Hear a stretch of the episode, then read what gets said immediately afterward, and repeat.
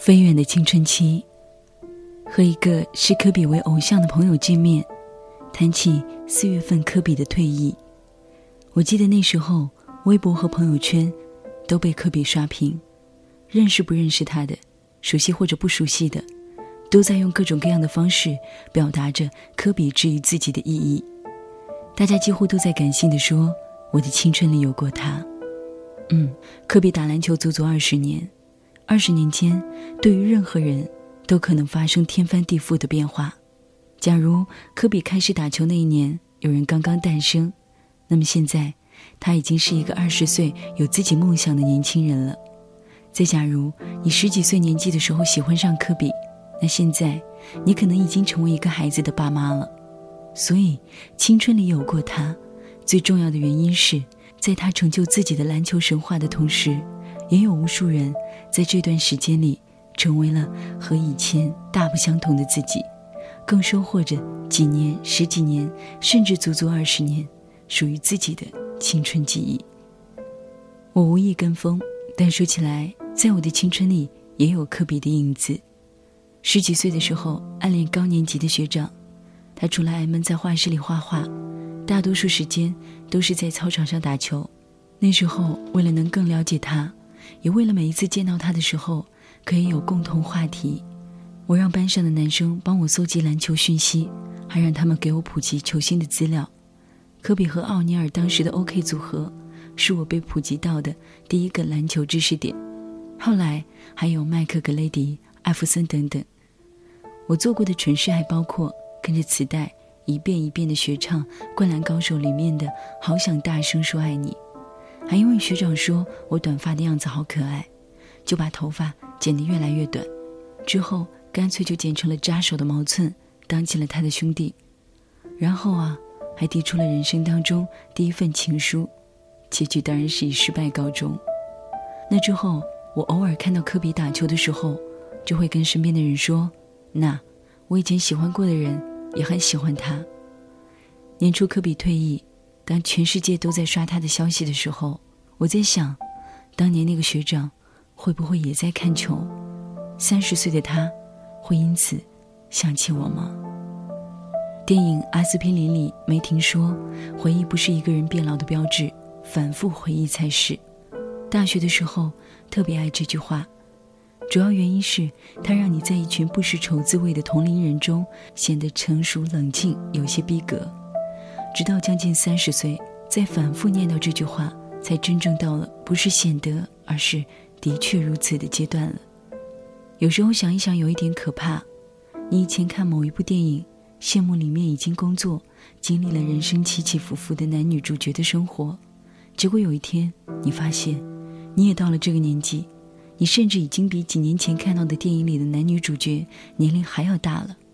就像我在十九岁。就想好了，二十五岁过生日，写的生日日记里配的歌一定要是魏如萱的《二十五岁》。我甚至为自己还有好几年才二十五岁感到沮丧。结果到今天，不仅三年前就过完了二十五岁的生日，竟然再过两年就要到三十岁了。我喜欢的所有关于年龄的歌里，有可能只有赵雷的《三十岁的女人》才最合适到那个时候放在我的生日日记里。这么想，真是一阵恐慌。那首盼了好几年要在生日的时候分享出来的二十五岁的歌，竟然一辈子只能为自己用上一次。一月份读完的一本书里说到成长，他说：“我觉得成长是这世界上最最美妙的一件事，永远有希望，永远不怕输。那么多的绚烂风景，只有长大才能摸得到。”这话说的对，但也不全对，因为成长大概是。除了永远有那么多绚烂的风景之外，还永远有那么多记忆是留在过去回不去的，还永远有那么多从你身体的每个部位生长出来的年轮似的印记，在告诉你，时间是怎样如白驹过隙一般的从你眼前消失。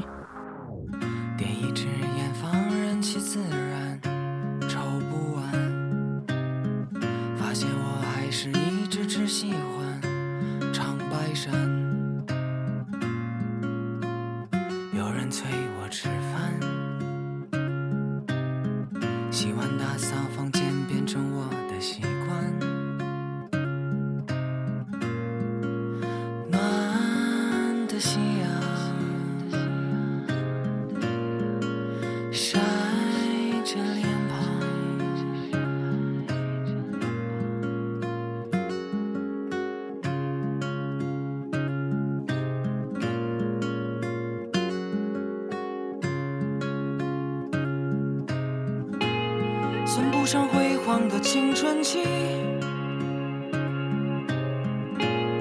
回望时，我打开洗衣机，我多希望能够回去，哪怕是六七。可担心的是遇不到你。独自出门去找他的朋友，走好久。发青了可怜的毛球，小 J 楼。晚餐我只能将就，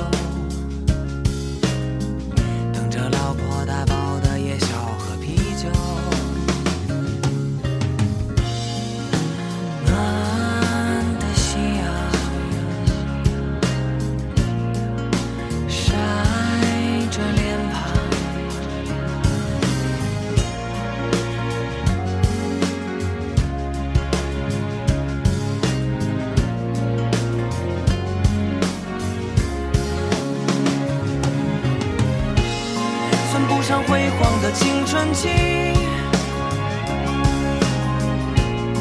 回望时，我打开洗衣机，我多希望能够回去，哪怕是六七。可担心的是